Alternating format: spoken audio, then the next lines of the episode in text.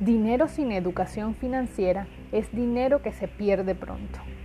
La vida no se trata de cuánto dinero ganas, se trata de cuánto dinero guardas. Bienvenidos a Finanzas Cotidianas, donde día a día formamos profesionales en el manejo de su dinero. Mi nombre es Melissa Yepes y te doy la bienvenida, así que ponte cómodo porque comenzamos.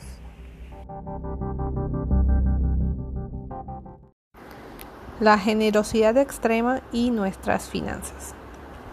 Acabo de terminar de dar una clase dentro de nuestro curso intensivo para transformar tus finanzas y ya estamos dentro de la fase final y este tema de generosidad extrema lo quisimos incluir porque es algo que quizás no se habla cuando estamos en el mundo de las finanzas o en el mundo profesional Generalmente queremos que crear riqueza sea para nuestro beneficio propio, para el de nuestra familia, darles un futuro mejor, tener un patrimonio, asegurar nuestros ingresos y el de nuestras familias y todo eso está bien.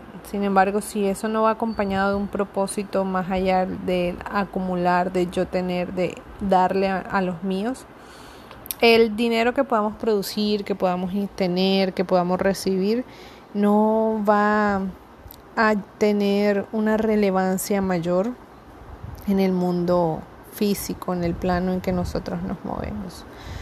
Dios nos creó a cada uno de nosotros como seres dadores y de esa manera nos debemos comportar.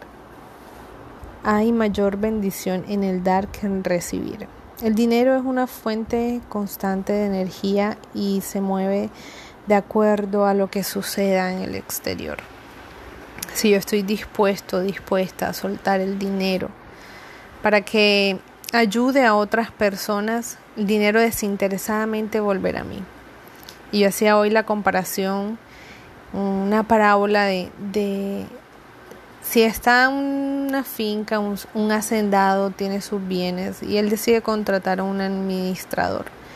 Resulta que es un administrador que empieza a derrochar, que no da, no rinde cuentas, no lleva un control de los gastos y la finca o la hacienda comienza a venir a pique. ¿Qué es lo más común o lo más sensato que haga el dueño de la finca? Pues que retire a esa persona del cargo, que retire a ese administrador y le quite lo que le había dado. En cambio, si es un administrador que lleva las finanzas de la finca, la tiene en orden, tiene cubierto cada una de las necesidades, pues el dueño va a continuar dándole trabajo, le va a permitir seguir ahí y va a ser prosperado. Nosotros debemos procurar ver a Dios como ese dueño de finca, como ese hacendado, que es quien nos da, nos contrata a cada uno de nosotros como administradores de una parcela, de un terreno, y debemos rendir cuentas de esa administración. ¿Qué estamos haciendo con ese dinero? ¿Cómo lo estamos distribuyendo? Y sobre todo, ¿a quién estamos ayudando? No hay tranquilidad financiera sin una generosidad extrema.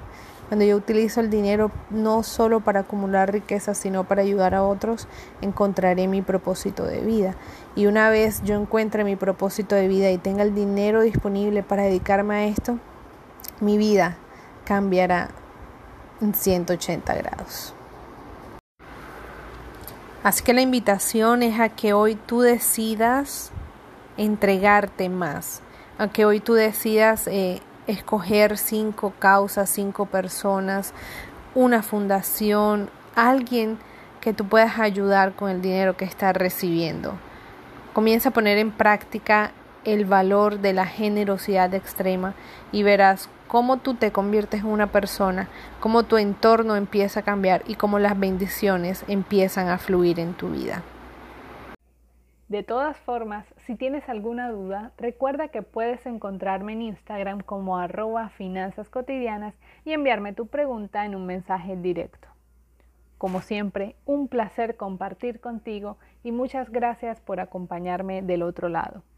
Nos escuchamos mañana con más información cotidiana para transformar tus finanzas. Hasta entonces y feliz resto de día.